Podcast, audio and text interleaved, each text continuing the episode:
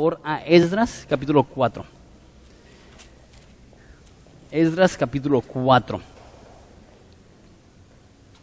Qué padre lo que Dios está haciendo eh, en Horizonte a través de individuos aquí. Y quiero animarte que si tú sientes un llamado, acércate con los líderes de, Horizonte. Queremos discipularte, queremos apoyarte, queremos ver que, eh, que la palabra de Dios se esparza por todo Ensenada, por todo México, y a lo mejor Dios te va a usar a ti como un elemento clave para poder hacer eso. Pero estamos en, eh, en Esdras capítulo 4. ¿Les parece si oramos antes de iniciar?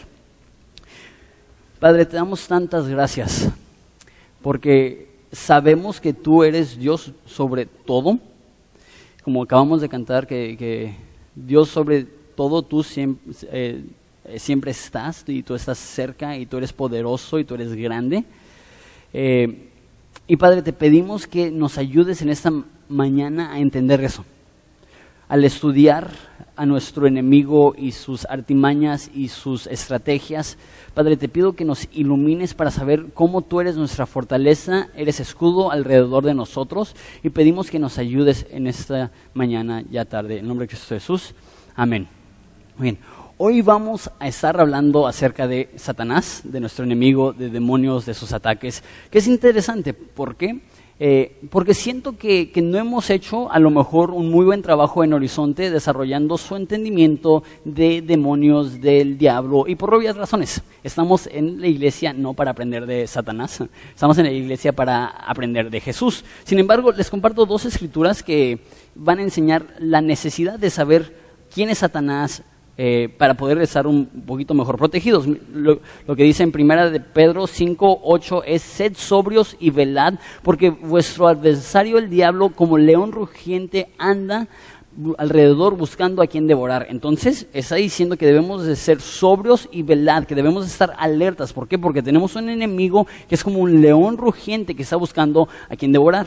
No diría estén alertas si no existiera algún peligro real. Una escritura más, esta segunda de Corintios 2.11, que dice, para que Satanás no gane ventaja alguna sobre ustedes, pues no ignoramos sus maquinaciones. Entonces está diciendo que no debemos de ignorar sus maquinaciones para que no gane ventaja alguna Satanás en nuestra vida. Ponlo al revés, y eso significa que si ignoramos las maquinaciones de Satanás, Él va a tener ventaja en nuestras vidas. Eso es eh, muy importante. ¿Y por qué vamos a hablar de, de, nuestro enemigo? ¿Por qué vamos a hablar de, de Satanás? Estamos ahorita en el cuarto estudio de 10 estudios en el libro de Esdras y vamos a ver cómo atacan los enemigos de Israel a Judá y vamos a ver cómo eso tiene implicaciones tremendas para nuestras vidas hoy en día. Entonces, si estás tomando apuntes, el título de este sermón es Cuatro estrategias diabólicas y la primera es que Satanás nos ataca con engaños. Satanás nos ataca con engaños. Eh, Versículo 1, capítulo 4 dice, oyendo los enemigos de Judá y de Benjamín que los venidos de la cautividad edificaban el templo de Jehová, Dios de Israel, vinieron a Zorobabel y a los jefes de las casas paternas y dijeron, edificaremos con vosotros porque como vosotros buscamos a vuestro Dios. Y a él ofrecemos sacrificios desde los días de Esar Adón, rey de Asiria, que nos hizo venir aquí. Zorobabel, Jesúa y los demás jefes de casas paternas de Israel dijeron, no nos conviene edificar con vosotros casa a nuestro Dios, sino que nosotros solos edificaremos a Jehová, Dios de Israel, con, como nos mandó el rey Ciro, rey de Persia. Regresa al versículo 1, dice, los enemigos de Judá entonces, si recuerdan, los judíos estaban esparcidos por todo el reino persa. El rey Ciro, a través de un mandato de Dios, le manda a todos los judíos a que regresen a Jerusalén a reedificar el templo de Dios, a regresar a la adoración.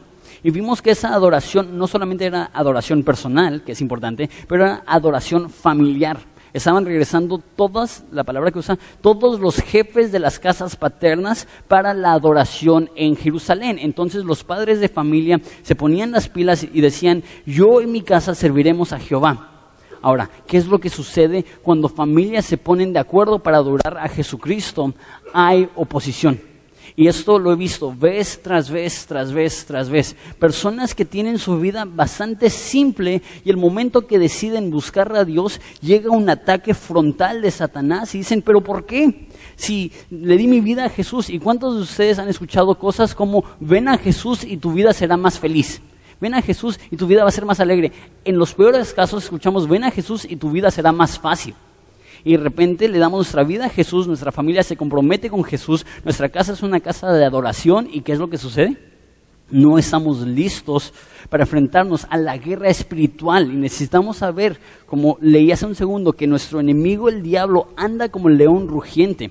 Estamos en una guerra, somos guerreros, no turistas. Entonces eh, se enfrentan contra Jerusalén y ¿Cuál crees tú que es la primera táctica que usa Satanás? Dicen que llegaron y dicen, edificaremos con vosotros casa a su Dios. Interesante. Satanás no llega primero con ejércitos. Satanás no llega primero con violencia. ¿Qué es lo que hace? Llega de una manera muy sutil a decirles, déjate ayudo, déjate apoyo. Eso significa algo. Satanás muy pocas veces va a mostrarte todas sus cartas de una. Es más, normalmente no va a hacer un ataque brutal frontal de Satanás. ¿Por qué? La mayoría de ustedes no son asesinos.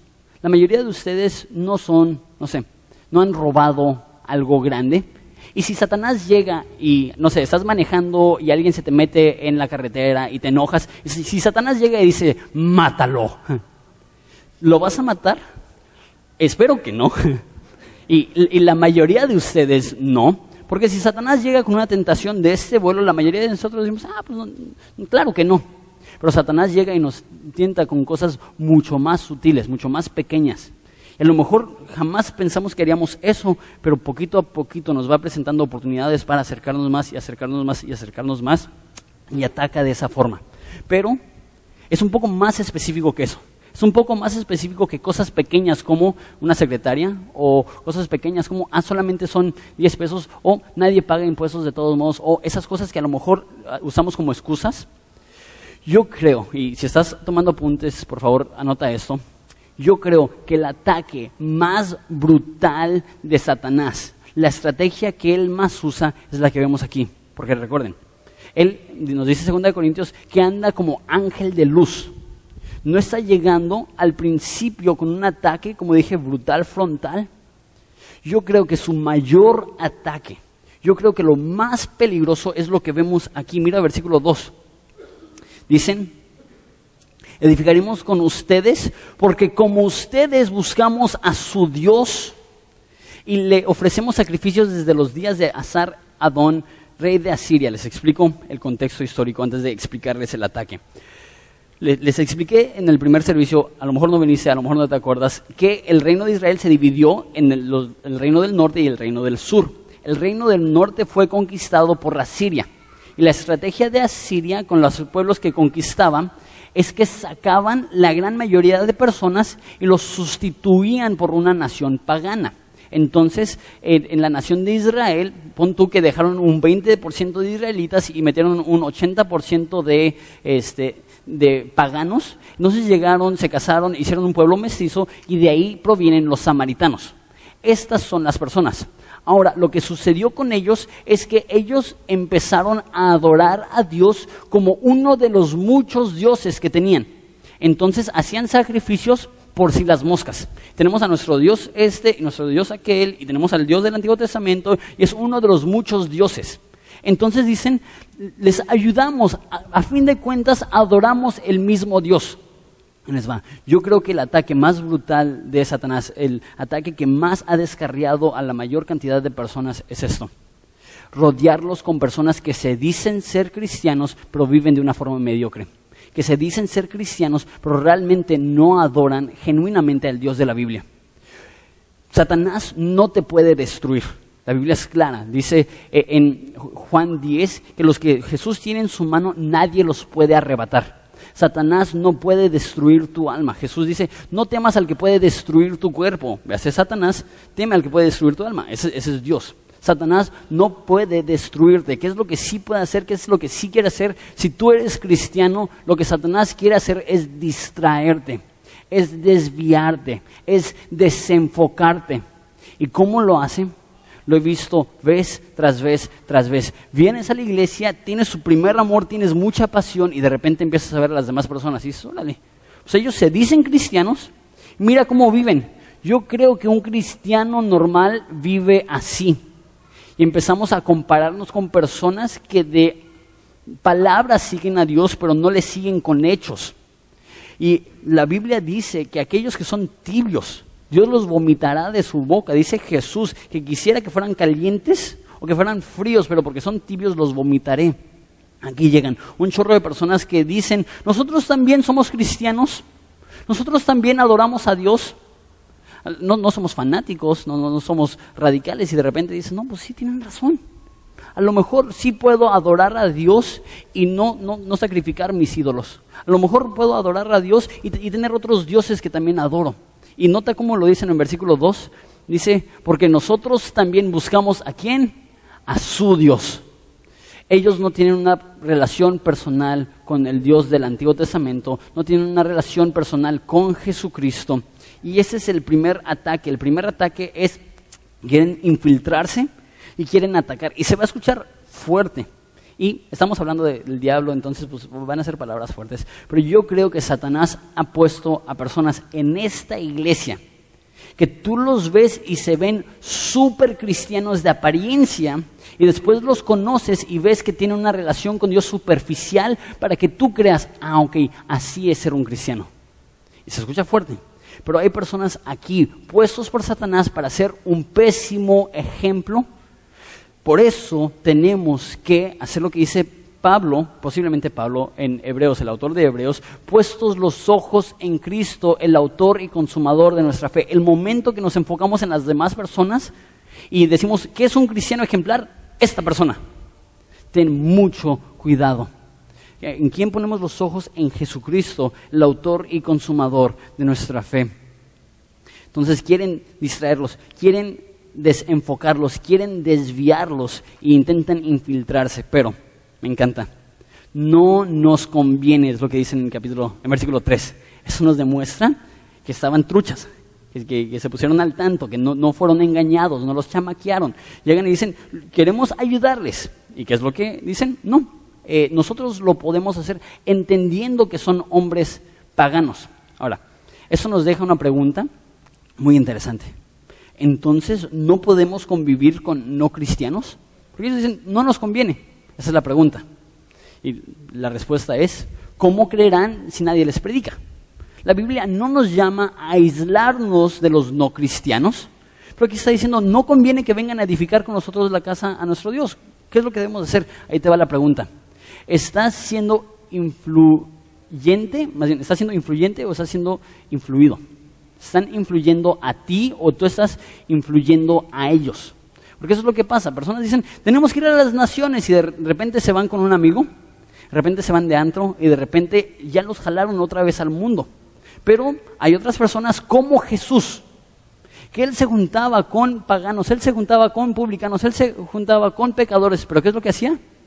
Él era el que estaba influyendo, no el que estaba siendo influenciado, influido influenciado, no el que había sido influenciado. Ahora, una cosa más también, eso es un poco punto y aparte, pero Jesús siempre los mandó dos por dos. No seas tan orgulloso que creas que puedes juntarte con no cristianos solo y que no te influyan. Necesitamos el contexto cristiano. De hecho, por eso tenemos los grupos en casa de la forma que los tenemos. Somos un grupo de cristianos e invitamos a no cristianos a que vengan. ¿Por qué? Porque si va un cristiano solo y se inunda con no cristianos tarde o temprano, la Biblia dice que las malas compañías corrompen los buenos hábitos. Entonces, sí debemos de interactuar con no cristianos, pero no debemos dejar que ellos sean los que nos están impactando a nosotros. Entonces, pero ese ataque de Satanás no funcionó. Mira el segundo ataque. De hecho, este sí funcionó. Versículo 4 dice, pero el pueblo de la tierra intimidó al pueblo de Judá y lo atemorizó para que no edificara. Sobornaron además contra ellos a los consejeros para frustrar sus propósitos, todo el tiempo de Ciro, rey de Persia, hasta el reinado de Darío, rey de Persia. Entonces, eh, no funcionó el primer ataque de intentar de infiltrarse, ¿y qué es lo que tuvo que suceder? En vez de hacer un ataque muy sutil, lo cambiaron y fueron al otro extremo que ahora es amenazar, ahora es intimidar, ahora es atemorizar. Si Satanás no te puede desviar del propósito que Dios tiene para tu vida a través de tentaciones pequeñas, lo que va a hacer es que va a procurar llenar tu corazón de temor. Va a intentar torcer las palabras de Dios para que tú seas dominado por el temor. Esa es una de las estrategias de Satanás. La Biblia dice que el amor perfecto echa fuera todo temor. Y ahora, a, lo mejor Satanás te está susurrando y te está diciendo, si obedeces a Jesús, te va a ir requete mal. Vamos a decir que, que tú te dedicas a la compraventa y toda tu vida has engañado, has mentido acerca de tu producto para poder vender más producto y de repente llega Satanás y dices, si eres honesto vas a perder tu trabajo. O a lo mejor no pierdes tu trabajo, pero te va a ganar la competencia. De repente dices, no, pues, pues tienes razón. Tienes razón, si, si obedezco a Jesús me voy a quedar sin trabajo. O te dice, si obedeces a Jesús tu familia te va a desheredar.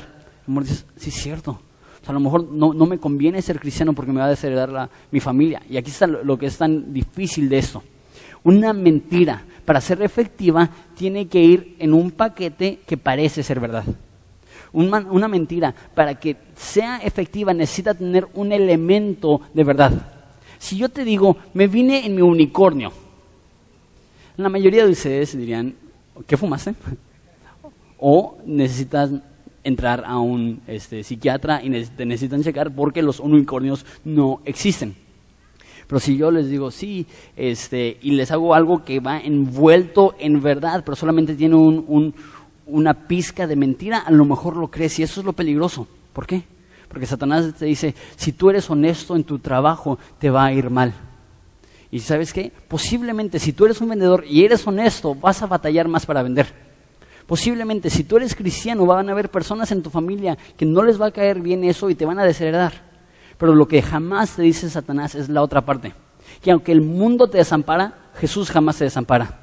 Que aunque te vaya mal el trabajo, la Biblia dice que el que se humilla, Dios lo exaltará. Satanás jamás te dice toda la verdad, te dice solamente partes de la verdad para infundir temor, pero el amor perfecto echa fuera todo temor, porque aquel que teme no ha sido perfeccionado en amor. Y eso en eso consiste el amor. No que nosotros le hayamos amado a Él, sino que Él nos amó a nosotros primero. Podemos descansar en nuestro Padre amoroso. Para que cuando llegue Satanás diciendo, te va a ir mal, te va a lastimar, te, vas a sufrir, que tú puedas decir, aunque me vaya mal, aunque vaya a sufrir, aunque me descedere mi familia, ¿quién, ¿a quién tengo yo en los cielos más que a ti? ¿Y, ¿Y quién me puede cuidar más que Jehová? Y si pierdo todo, pero estoy en la mano derecha de Jesús, nadie me podrá arrebatar. Satanás llega con mentiras, intentando asustarte, intentando intimidarte, intentando lastimarte.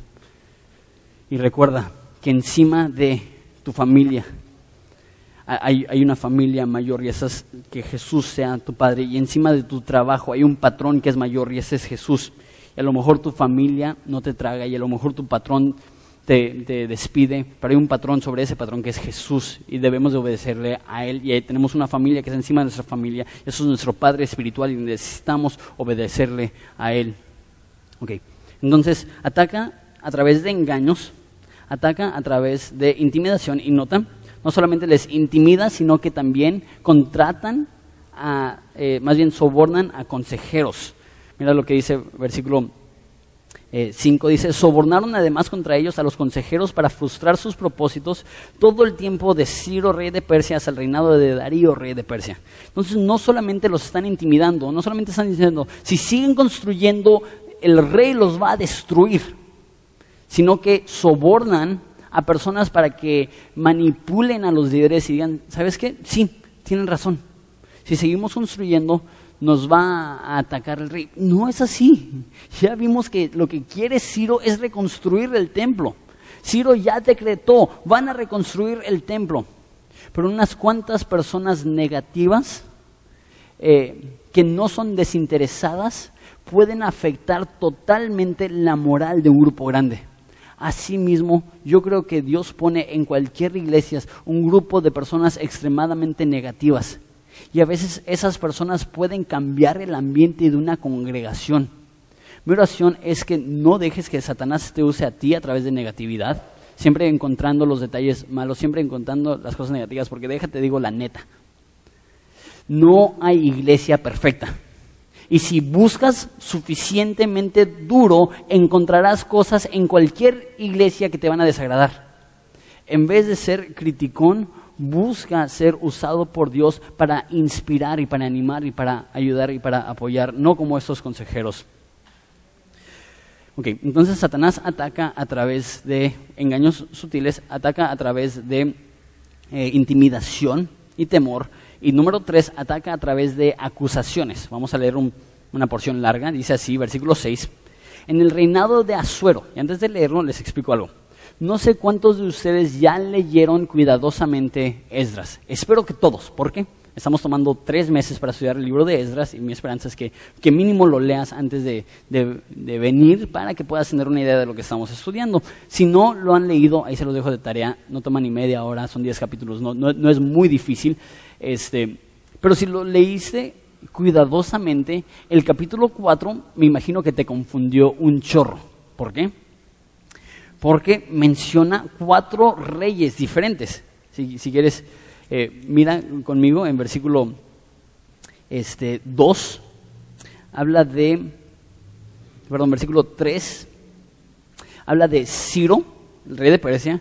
En versículo 5 habla de Darío, rey de Persia. En versículo 6 habla de Asuero, que de hecho Asuero es el, es el nombre persa de eh, Jerjes, que es el nombre griego, que es probablemente el rey más famoso persa. Si vieron eh, la película 300, él es él es el, rey eh, en esa película. Él es el rey eh, cuando en el libro de Esther, rey Azuero. Y después tenemos a Atajerjes. Atajerjes es el hijo de Jerjes y él es el, rey durante el tiempo de Nehemías. Entonces, nada más para darles una idea. Y tú lees esto y te quedas, ok, entonces, ¿quién es el rey? ¿Es rey Ciro? ¿Es rey Darío? ¿Es rey este, Azuero? ¿Es rey Atajerjes? Y luego te confunde más si vas al versículo 24 y dice hasta el segundo año de Darío, rey de Persia. ¿Te quedas?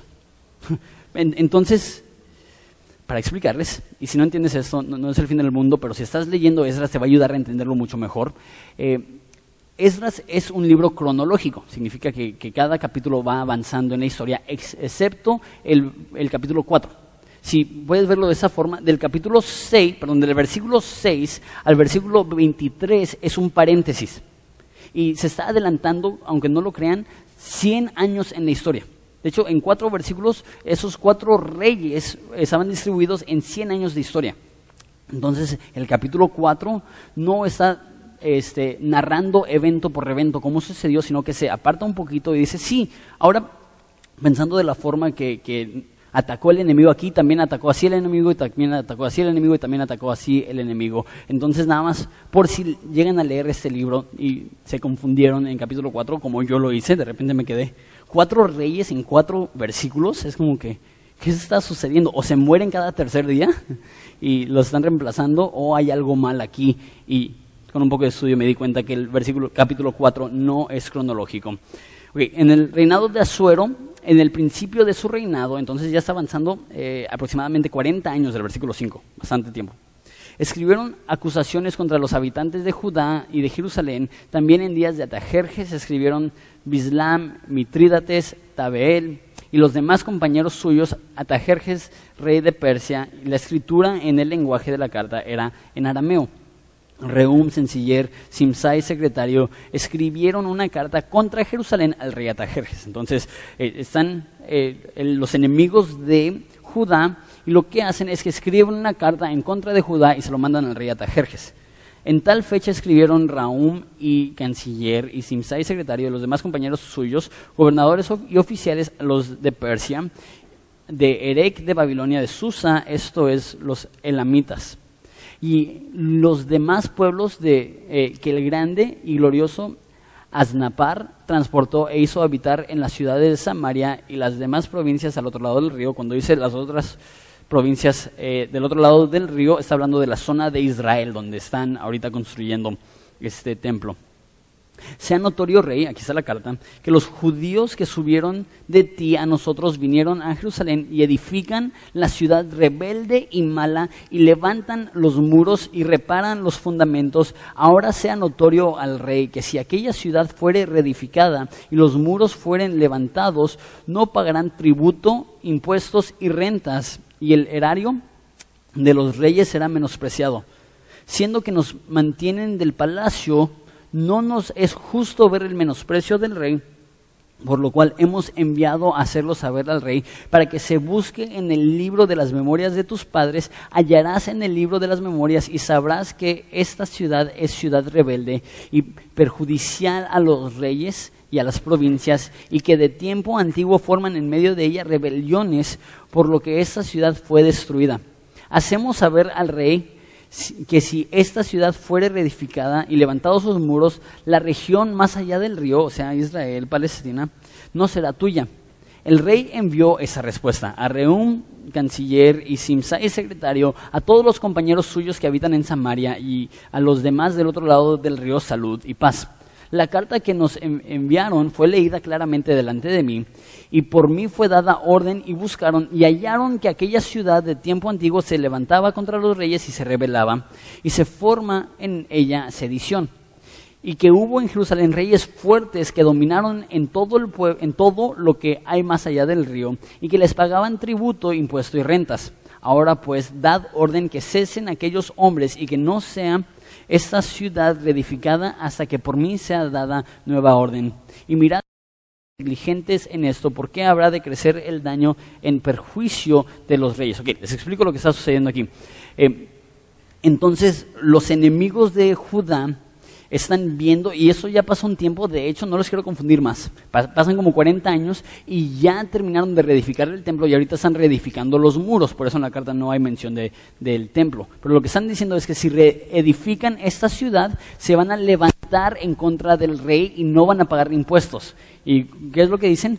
Mira los libros de la historia y, ¿qué es lo que hace el rey? Busca y efectivamente vio que Israel en tiempos pasados habían levantado sediciones, habían levantado rebeliones y no, habían pagado tributos. Esa es la tercera forma que yo veo que Satanás engaña, o más bien ataca. Satanás ataca a través de acusaciones. Eso es lo que nos dice Apocalipsis. El título que le da a Satanás es el acusador de los hermanos. ¿Y qué es lo peor? Una vez más, como dije hace un segundo, para que algo duela, tiene que tener un poquito de verdad entonces Satanás llegará a ti y te dirá cosas como, no sirves. Te dirá cosas como, ¿qué haces en la iglesia? Hipócrita. Te dirá cosas así y de repente lo empiezas a creer y empiezas a creer esas acusaciones. ¿Y qué es lo peor? Es cierto. Eh, Satanás no tiene que buscar mucho para encontrar algo en contra de nosotros. Nosotros la hemos regado en tantas formas, en tantos momentos, que Satanás sin buscar ya tiene eso en contra de nosotros y eso en contra de nosotros y eso en contra de nosotros y nos empieza a acusar. ¿Y qué es lo que hacemos? Lo empezamos a creer y decimos, no, pues sí, tienen razón. Y yo creo que Dios es soberano. Y yo creo que Dios pone en mi vida diferentes circunstancias para prepararme para lo que voy a predicar y siento que en las últimas tres semanas se me han acercado varias personas con la misma historia era cristiano, me aparté de Jesús, hice cosas malas y batallé mucho para regresar a la iglesia porque me sentía muy culpable. Llegaba a la iglesia y sentía, ¿qué hago aquí? Soy un hipócrita, yo sé las cosas que he hecho. ¿Qué es eso? Eso es uno de los ataques de Satanás, diciendo, no puedes, eres un hipócrita. Y me encanta lo que dice Carlos Spurgeon acerca de eso, que si Satanás te dice que eres un pecador, tú diles, sí, lo soy y por eso Jesús murió por mí. Porque una vez más, es media verdad, pero no cuenta toda la verdad. Si Satanás te dice, eres un hipócrita, ¿qué haces aquí? Tú le respondes, soy un hipócrita, por eso estoy aquí. Porque ¿a dónde más iré? ¿Quién más tiene palabras de vida eterna? Cuando Satanás llega a tentar, cuando Satanás llega a acusar, cuando Satanás empieza a atacar, no digas, Satanás, es que yo soy buena persona. Porque Él te conoce. Él ha estudiado tu vida, Él ha tomado notas, Él sabe que no lo eres.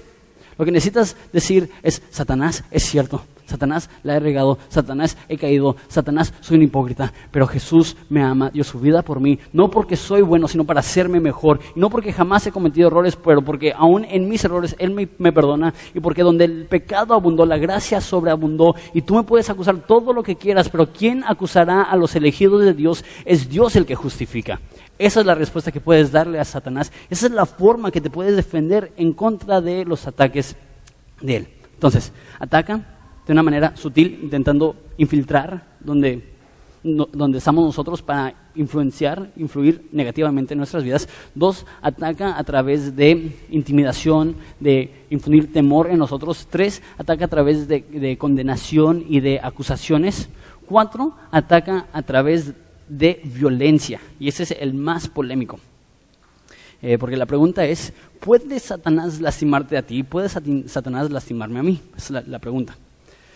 Lo que sucede aquí, versículo 23. Seguimos en Esdras 4. Dice, entonces cuando la copia de la carta del rey Atajerjes fue leída delante de Reum y de Simsaí, secretario y sus compañeros fueron apresuradamente a Jerusalén y a, los judíos y les hicieron cesar con poder y violencia. Entonces cesó la obra en la casa de Dios que estaba en Jerusalén y quedó suspendida hasta el segundo año del reinado de Darío, rey de Persia. Entonces cesó la obra. Una vez más, Dios no los puede, perdón, Satanás no les puede destruir, sí les puede distraer.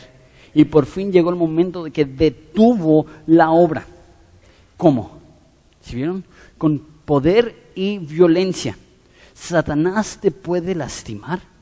Satanás te puede herir. Ve conmigo, por favor, si puedes, a 2 Corintios 12:7. En lo que vas llegando por cuestiones de tiempo y de calor, nada más lo voy a ir leyendo. Dice, y para que la grandeza de las revelaciones no me exaltase desmedidamente, me fue dado en mi, perdón, un aguijón en mi carne, un mensajero de Satanás que me abofetee para que no me enaltezca en sobremanera. ¿Quién está escribiendo? Pablo. ¿Qué es lo que dice Pablo? Un mensajero de Satanás me estaba abofeteando. Eh, ¿Qué es bofetear? Es agarrar a trancazos. ¿Ok? ¿Quién está siendo agarrado a trancazos por un demonio? Pablo. ¿Eres más espiritual que Pablo tú? Lo dudo. No, no creo que has escrito la mitad del Nuevo Testamento, no creo que has viajado a más de tres continentes a predicar el Evangelio. Pablo fue herido, lastimado por un demonio. Job fue herido, fue atacado, fue lastimado por un demonio. Ahora, la pregunta es, ¿qué es lo que hizo entonces Pablo? Empezó a reprender el demonio. Espíritu, te reprendo. ¿Es lo que hizo? respecto al cual rogué tres veces al Señor que lo quite de mí. No, no dice, te reprendo en el nombre de Jesucristo, sal fuera. ¿Qué es lo que dice? No, hay, hay un Dios y aún los, las potestades y los principados están sujetos a Jesús. Por eso Satanás cuando quiere lastimar a Job va primero con Dios y le dice, ¿puedo? Y si un demonio te está afectando, no es que Dios lo quiere, pero es que Dios lo ha permitido. Y la autoridad no es te reprendo, sal fuera, es rogarle a Jesús y decir, yo sé que eres un padre compasivo, yo sé que eres un padre bueno, y si lo has permitido, haz tu obra en mí, no lo quiero, llévatelo. Esa fue la petición de Pablo. ¿Y cuál es la respuesta de, eh, de Jesús? Bástate de mi gracia. No. Jesús, ya no quiero. Jesús le dice, bástate de mi gracia. Jesús, ya no puedo. Le dice, sí, sí puedes, bástate de mi gracia. Igual cuando Pedro le dice, eh, perdón, Jesús le dice a Pedro, Satanás ha pedido tu cuerpo para zarandearte como trigo. Y no, no sé tú, pero yo si fuera Pedro diría, ¿y qué dijiste? Por favor, dime que le dijiste que no. Y Jesús le dice, lloré por ti. Sí, gracias, para que no te falte la fe. No. Jesús no dijo, no te va a tocar. Te vas a arandear como trigo, pero no te va a faltar la fe. Te van a crucificar boca abajo, pero no te va a faltar la fe. ¿Por qué? Porque si Dios permite que algo suceda, no es para destruirte, será para tu bien. Porque todas las cosas oran para el bien de aquellos que aman a Dios y son llamados conforme a sus propósitos. Ahora, termino con esto. Porque tenemos una mentalidad muy rara acerca de Satanás.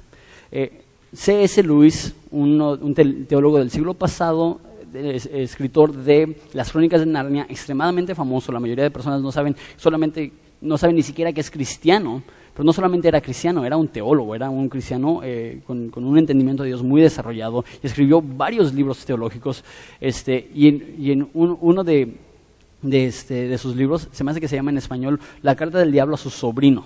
¿Alguien no puede confirmar eso? algo así se llama, gracias. Y en, eh, ese libro dice que los cristianos cometen uno de dos errores cuando tratan eh, con Satanás. Uno, se obsesionan con él o dos le ignoran. Uno, todo fue el diablo. Ok, estoy pecando. ¿Por qué? Porque el espíritu de soberbia que hay en mí no lo puedo echar fuera. ¿Sabes qué? No puedo dejar el tabaco. ¿Por qué? Porque el espíritu de Malboro ahí nada más no deja de molestar. Y, todo, absolutamente todo, le echen la culpa al pobre diablo. Y hay, personas, en, y eso es la mentalidad típica en México. Todo fue Satanás, todo fue el diablo, como Eva que llega a Jesús y le dice, ¿qué hiciste? Y ella dice, fue el diablo. En vez de decir, me equivoqué, me arrepiento, ahí te va. Aguas si te la pasas reprendiendo y no arrepintiéndote. Porque lo que estás haciendo es que le estás echando la culpa a alguien por lo que tú cometiste. Satanás, cuando eres cristiano, Satanás puede tentarte, mas Satanás no puede obligarte a pecar. Y si caes es porque lo hiciste por tu propia voluntad y lo que necesitas hacer es arrepentirte. Entonces, un error es obsesionarte, el otro error es ignorarlo. Y yo creo que ese es el error que nosotros tenemos que cuidar. ¿Por qué? Porque enseñamos que un cristiano no puede ser poseído por un demonio. Enseñamos la excelencia de Cristo sobre todo y a veces es fácil decir, ah, pues sí, entonces pues el, pues diablo, pues Satanás, pues, ¿qué me puede hacer? Ignoramos que nuestro enemigo, el diablo, anda como el león rugiente buscando a quien devorar. No nos obsesionamos sobre esto, pero tampoco lo ignoramos. Ok, entonces quiero terminar con esto. Porque hay un entendimiento erróneo en todas las culturas, en México, en Estados Unidos, pero se ve mucho. Y esto es que Jesús y Satanás están en una lucha y Jesús no le ha ganado a Satanás porque no puede.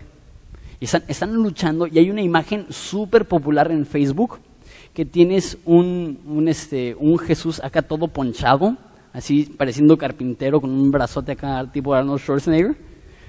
Y tienes a Satanás, que se ve bien malo. Están en una mesa y están jugando venciditas. ¿La han visto? ¿Alguien, ¿alguien ha visto esta imagen? Y la ves y dices, wow, qué padre, ¿le ganará Jesús? Y, es una imagen tan falsa. Jesús no está peleando con Satanás así, oh", y de repente le hace Jesús así, y de repente le hace Satanás así, y de repente y un día, oh, ganó Jesús, oh, qué bueno que ganó. No es así.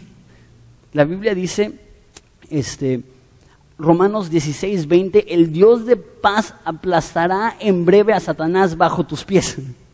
No es una pelea donde quién sabe quién va a ganar. Es que Dios lo ha permitido para cumplir con un propósito y el momento que Satanás no le es útil a Jesús lo destruirá. Te lo, te lo compruebo. Apocalipsis 21 dice, vi un ángel que descendía del cielo con la llave del abismo y una gran cadena en la mano y prendió al dragón, a la serpiente antigua. Y por, por si las moscas, por si te quedas, ¿quién es el dragón? ¿Quién es la serpiente antigua? El diablo y Satanás. ok, te lo explica. El diablo, Satanás, el dragón, la serpiente antigua, y lo ató por mil años, lo arrojó al abismo y lo encerró y puso un, sobre, un sello sobre él para que no engañase a las naciones hasta que fuesen cumplidos los mil años. Después de eso debe ser desatado un poco de tiempo. Ok, ¿cuánto poder tiene Satanás? Mucho. Es eh, lo más probable, eso es debatible, es probablemente un arcángel con el poder espiritual más grande eh, de todos los ángeles, salvo eh, Gabriel y Miguel. Entonces, de los seres espirituales tiene mucho poder. A comparación de Jesús, ¿es poderoso? A tal grado que, ¿quién es el que lo amarra? Manda a un ángel sin nombre, a un ángel cualquiera con una cadena. Y, llega y dice, Satanás, ya llegó tu hora. ¿Qué es lo que hace Satanás? Saca su espada. No, dice, ok, si llegó mi hora, no hay nada que pueda hacer. No puedo pelear contra Dios. me va a ganar. Después de mil años, cuando los mil años se cumplan, Satanás será suelto de su prisión y saldrá a engañar a las naciones que están en los cuatro ángulos de la tierra, a Gog y Magog, a fin de reunirlos para la batalla, y el número de los cuales es como la arena del mar. Entonces sale Satanás, reúne a todos los pueblos de la tierra para hacer guerra contra Dios. ¿Y cuántas personas son como la arena del mar? Un ejército de miles de millones de personas. Y subieron sobre la anchura de la tierra, están cubriendo toda la tierra de ese ejército. Y rodearon el campamento de los santos y de la ciudad amada. Ok, eso se ve peligroso. Satanás sale y tiene un ejército. ¿Qué tan grande? Miles de millones. ¿Dónde están? Están rodeando Jerusalén, están rodeando la santa ciudad. Y de Dios descendió fuego del cielo y los consumió. Eso no es una pelea. Eso es, llegan todos los ejércitos y Dios dice, muerte. Sale fuego, destruye a todos los enemigos de Dios. Nota esto. Y el diablo que los engañaba fue lanzado en el lago de fuego y azufre donde estaba la bestia y el falso profeta y serán atormentados día y noche por los siglos de los siglos. Satanás no es amo del infierno. Satanás será víctima del infierno. La Biblia dice, fuera al infierno, al lago de fuegos, que fue hecho para Satanás y sus ángeles. Satanás no es el rey del infierno. Satanás sufrirá como víctima del infierno. No hay pelea. No se están así. Ah, ah. Es que Dios sabe que para que nuestra fe crezca necesita haber oposición. Y un árbol que nunca tiene vientos no tendrá raíces profundas. Así un cristiano que nunca sufre oposición no tendrá raíces profundas y Dios permite esos ataques para hacernos más fuertes, para hacernos madurar, para hacernos más a su imagen y semejanza. Y llegará el momento donde dice, ya no más, diablo al infierno, diablo al lago de fuego, a ser tormentado cuánto tiempo? Por los siglos de los siglos. Eternamente sufrirá como víctima Satanás. Satanás es poderoso. Satanás anda como un león rugiente buscando a quien devorar. Necesitamos conocer cuáles son sus, maquinaciones para que no tenga ventaja. Pero ¿sabes qué? A fin de cuentas, podemos leer el final de la historia y como cuando haces trampa y lees el final del libro y sabes cómo termina, de repente dices, ah, ok. No sé si alguna vez te ha pasado. Yo hace poco grabé un partido de los cholos y, este, y estaba viendo en Twitter y de repente vi el resultado final y sabía que ganaban, pero dije, ah, de todos modos voy a ver el partido. De repente eh, ves el partido diferente.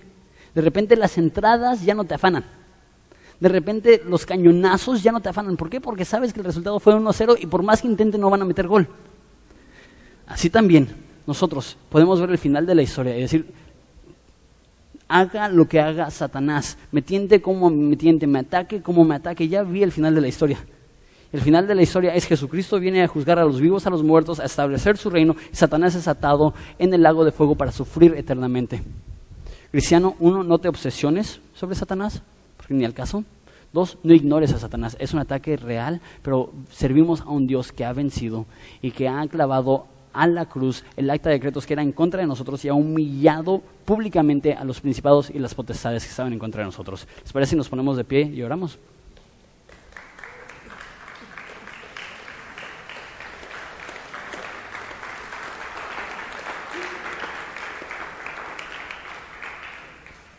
Jesús, te damos gracias porque sabemos esto, que no importa qué maquinación, qué plan, qué ataque tenga Satanás, por más que duela, por más que nos lastime, sabemos que hay una palabra que está por encima de cualquier palabra de Satanás. Sabemos que hay un plan que está por encima que cualquier plan de Satanás.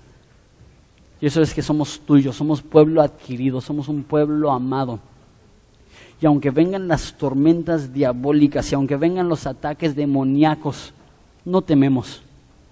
No porque no pueden destruirnos, pero si destruyen nuestra carne, no pueden destruir nuestra alma y en eso confiamos, que tú tienes dominio y control sobre nuestro destino eterno y pase lo que pase en este cuerpo, lo único que hará es que nos hará más a tu imagen y más a tu semejanza y eso hará que disfrutemos más el cielo. Entonces venga, Si tú en tu eterno poder y tu eterno conocimiento has permitido esas dificultades, has permitido esa oposición, necesitamos Jesús que nos des fuerza en tu gracia para saber que nos podemos apoyar de ella, que nos podamos bastar de tu gracia.